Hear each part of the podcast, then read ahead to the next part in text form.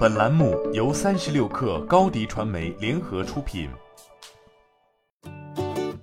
本文来自界面新闻。手机厂商从未如此期待六月来临，六幺八大促与即将到来的暑期促销，正是拯救大盘下滑行情的好时候。根据 Counterpoint 报道，二零二二年第一季度中国的智能手机销量同比下降百分之十四。来自中国信通院的数据显示，二零二二年三月，国内手机市场总体出货量两千一百五十万部，同比下降百分之四十点五。这也是自二零二零年年初疫情重击之后，国内手机市场出货量单月数据下滑最严重的一次。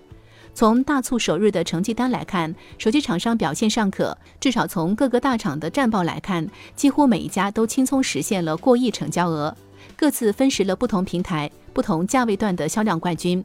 Realme 副总裁、中国区总裁徐启在接受界面新闻等媒体采访时表示，今年六幺八显然更卷。Realme 的策略是把产品线收得更精简。主打精品和爆款策略，比如三千到四千元价位段的 GT 二 Pro，两千元到三千元价位段的 GT Neo 三等。电商玩法上也会更多元。一家主营线上生意的手机专卖店负责人告诉界面新闻，今年六幺八的一个明显特点是，两千到三千五百元价位的次旗舰产品竞争尤为激烈，包括荣耀数字系列、Realme GT 系列、OPPO Reno 系列。Vivo S 系列等，这也是机型最丰富、最能走量的价位段。另外，厂商与渠道更大的任务在于快速清理去年四季度以来积压的库存。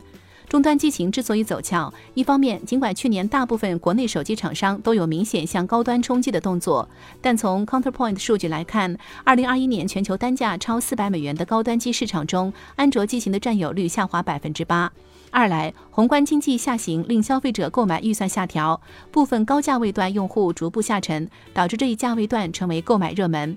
为了能在这一价位段抢占先机，不少厂商都开始在硬件层面加码，比如将中高端机型中的元器件配置下放到终端机，或者在终端机上首发新技术。上游芯片厂商也开始抢终端机市场。有消息称，上一代旗舰芯片骁龙八八八有望下放至终端机型。徐奇认为，六幺八大促一定会带来上半年的销售高峰，但一场六幺八很难拉高第三季度和第四季度的消费热情。市场最早要到第四季度才能等来真正回暖的迹象。就 Realme 自身而言，尽管第一季度出货量同比增长了百分之十三，但鉴于目前形势，今年的全球销量目标已经下调了百分之十到百分之二十。不过，他也表示，今年渠道侧还有一些可以尝试的机会，比如运营商推出了比较大的用户换机补贴政策会与运营商做更深度的合作。此外，培养与线下大客户的关系也很重要，它可以让产品以更合适的策略推向消费者。距离六幺八结束还有超过两周的时间，各家的战报也还只是开篇。尽管超过去年是个不小的挑战，但各大厂商仍然在等待着一个更好看的数字。你的视频营销就缺一个爆款，找高低传媒。创意热度爆起来，品效合一爆起来。微信搜索高低传媒，你的视频就是爆款。